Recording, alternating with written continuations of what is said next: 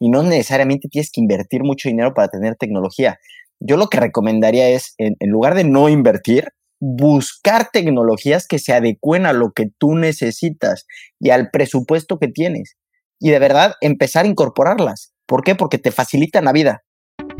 Amazing Retail es el espacio creado por Getin, la plataforma líder en retail analytics en México y Latinoamérica. Si quieres posicionarte por encima de tu competencia, toma tus decisiones estratégicas con los benchmarks personalizados de Getin. Monitoreamos más de 3.000 puntos de venta en México en diversos sectores del retail. Abre tu siguiente sucursal en las zonas que ya frecuentan tus clientes potenciales. Para más información, contáctanos. Escríbenos a contacto.getin.mx. No desperdicies las ganancias de tus tiendas y capitaliza su rendimiento.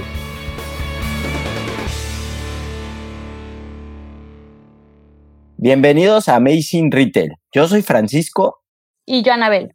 Estamos en la mitad de la quinta temporada de nuestro podcast y para este episodio decidimos dedicar un espacio para contestar todas las preguntas y comentarios que hemos recibido de ustedes y que no hemos logrado responder por los diversos temas que van cambiando. Para algunos temas que se repitieron constantemente, decidimos agrupar algunas de las preguntas en un mismo tema. Con esto esperamos que tengan una guía mucho más completa que los acompañe a lo largo de los demás episodios y que sobre todo puedan consultar siempre que necesiten este episodio. Antes de comenzar, no olvides suscribirte a nuestro podcast en Spotify y seguirnos en todas nuestras redes sociales, arroba getting-mx. Recuerda que puedes mandarnos todos tus comentarios, taguéanos y usa el hashtag Amazing Retail Podcast para seguir la conversación.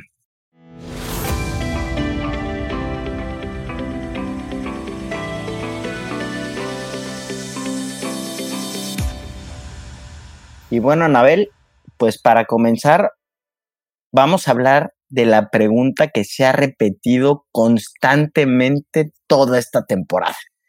Nos preguntaron qué es la atracción, cómo la medimos y cómo se puede calcular en una tienda. Frank, antes de que te la conteste, te quiero decir que ese indicador no existía en la industria del retail, de tiendas físicas. Y ya fue posible gracias a Getin. Y básicamente, ¿qué es la atracción? Es el porcentaje de la gente que pasa afuera de tu tienda y que decide entrar. Esta conversión de atracción nos ayuda a medir cualquier estrategia que apliques, promociones, si cambias tu vitrina, si remodelas tu tienda, si haces alguna estrategia en Facebook donde haces una campaña para una tienda en particular. Esta conversión de atracción es la que va a crecer en caso de que tu campaña haya sido efectiva y si no, se va a mantener o va a decrecer. Y justamente nos acabas de contestar otra de las preguntas que nos han venido haciendo, que qué tan eficaz es medir las estrategias de marketing digital en un espacio físico. ¿Se puede o no se puede? Pues creo que con este indicador o hablando del tema de la atracción, se puede empezar a medir justamente todo el éxito o el no éxito de las campañas tanto digitales como tradicionales, ¿no es así? Correcto, Frank. Al final, si tu campaña en tema digital fue eficiente, fue eficaz, fue acertada, lo que va a hacer es que haya más gente afuera de tu tienda con un alto interés de visitarte. Y ahí es donde nos vamos a dar cuenta que sí hace sentido la estrategia de marketing que tú estás aplicando.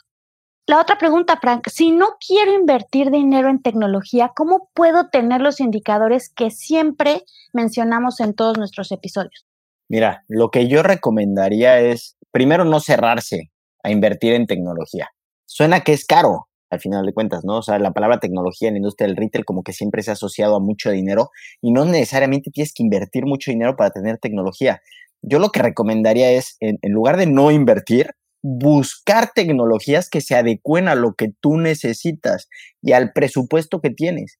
Y de verdad empezar a incorporarlas. ¿Por qué? Porque te facilitan la vida. ¿No? O sea, yo no podría recomendar, y, esta pregunta yo la, no la respondería recomendándote que no uses tecnología. Al contrario, busca tecnologías que se adecúen a lo que necesitas y también que se adecúen al budget que tienes. Sí existen, solo hay que saberlas buscar. Y otra cosa, la mejor tecnología del mundo, si no la usas bien, no sirve de nada. Entonces también hay que ser muy inteligentes en saberla aprovechar. ¿Ok? Entonces, esa sería un poquito lo que yo recomendaría. Luego nos llegó otra pregunta, Anabel, y dice que tengo la intención de emprender, pero es más barato y fácil comenzar a vender online que rentar un local. ¿Ustedes qué opinan? Pues sí, o sea, creo que la respuesta que te puedo dar es más fácil vender online. Al final hemos visto muchas compañías que empiezan a vender sus productos online y terminan poniendo una tienda física. Sobre todo, pues como todo el tema en el mercado, ya sea México, Latinoamérica y también Estados Unidos, al final tus clientes sí necesitan esta experiencia de tocar el producto, de ver el producto y terminan teniendo como un showroom o una tienda en donde pueden como tus clientes ver los productos. Entonces, contestando la pregunta, sí es más fácil, sí empiecen online, pero sí les ayuda a tener un espacio físico en donde tus usuarios puedan tener la experiencia de tu producto. Frank, y en cada episodio siempre mencionamos que el retail no va a morir, ¿no? Pero a la vez también recomendamos el uso de la tecnología. Entonces, aquí nos preguntan, ¿no es como contradictorio eso? ¿Tú qué piensas? Es una buena pregunta y yo creo que no, para nada. Al contrario, creo que la tecnología ayuda a que el retail no muera hace unos días, digo, y aquí voy a comentar una experiencia que vivimos tú y yo hace unos días que fuimos a, entramos a una tienda de Amazon Go. Y desde la entrada usa tecnología. Para entrar tienes que escanear un código desde tu celular. O sea, es impresionante, ¿no? La experiencia que te hace vivir una tienda física, al final de cuentas, llena de tecnología. Digo, ese es otro extremo, ¿no? Ahí sí está inundada de tecnología y seguramente montar una de estas tiendas debe ser carísimo no tienes que hacer eso, pero a lo que voy es que la experiencia es increíble. O sea, el uso de la tecnología ayuda a que tu experiencia en una tienda física sea mejor, ¿ok? Y también te ayuda a tomar ciertas decisiones, etcétera. Entonces, la tecnología creo que va a ayudar a que las tiendas físicas no mueran. Y si nos vamos con la siguiente pregunta, ¿qué es lo más importante que uno como dueño tiene que hacer para vender más? Frank, yo creo que lo más importante es primero conocer a tu cliente para ofrecerle el producto correcto. En varios episodios hemos comentado que la gente está dispuesta a pagar lo que sea por el producto innovador, por el producto que, que está en tendencia. Entonces, creo que si quieres poner una tienda, entendiendo de qué industria quiere ser tu tienda, entiende a tu consumidor. Una vez que lo entiendas, ofrece ese producto que ellos están buscando. Creo que con eso vas a lograr vender más. Frank, y en otra pregunta, ¿Qué tipo de industria es la que genera más dinero? Si quisiera emprender, ¿qué debería de vender? Pues mira, Anabel, eh, es buena pregunta y creo que si tuviéramos la, una bolita mágica, pues, pues todos venderíamos eso, ¿no? Al final de cuentas. ¿Cuál es la industria que más genera dinero? Pues me voy a cambiar la pregunta más bien y voy a responder con saliéndome un poquito por la tangente. Yo creo que los productos innovadores son los que venden más. No importa tanto la industria. Obviamente, a ver, las industria, la industria de lujo pues genera mucho dinero, ¿no? Vendiendo pocos productos. Y hay productos que son más masivos y que, y que necesitas vender más cantidad.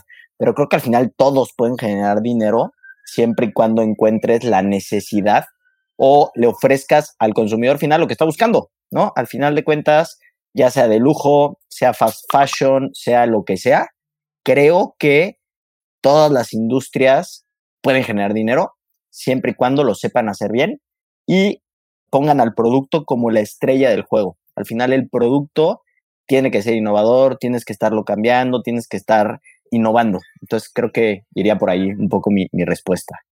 Anabel, la siguiente pregunta nos dicen aquí, ¿cuánto tiempo es el retorno de inversión de una tienda y en qué momento se puede considerar exitosa?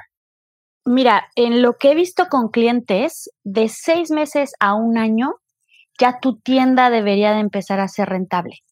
Obviamente depende de muchas variables, qué tipo de industria, dónde estés ubicado, qué tanto estás invirtiendo en que te des a conocer, pero yo creo que el tiempo como que es como el aceptado y el normal es de seis meses a un año, Frank. Y me voy a pasar ya casi a las últimas preguntas.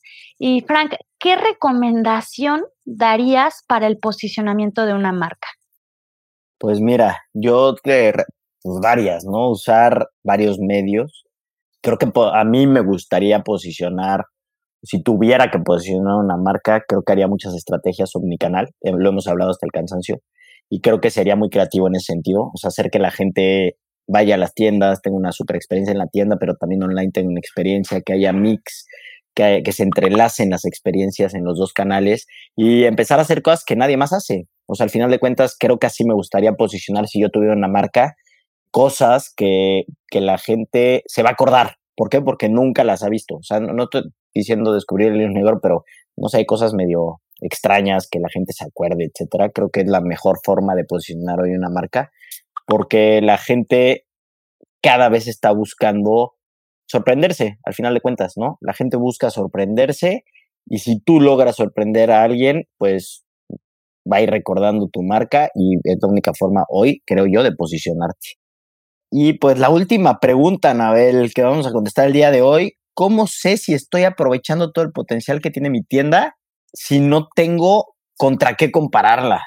Frank, yo creo que en ese sentido, lo que podrías hacer es un poquito visitar a tu competencia, ver qué tantas visitas tiene, como tratar de entender cómo se está moviendo tu competidor como para tener un parámetro, pero al final va a ser súper complicado.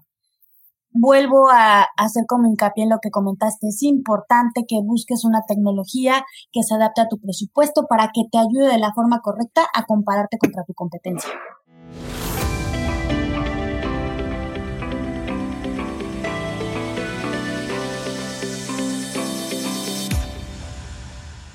Y bueno, pues estamos llegando al final de este episodio y para terminar, queremos invitarlos a que nos sigan dejando preguntas.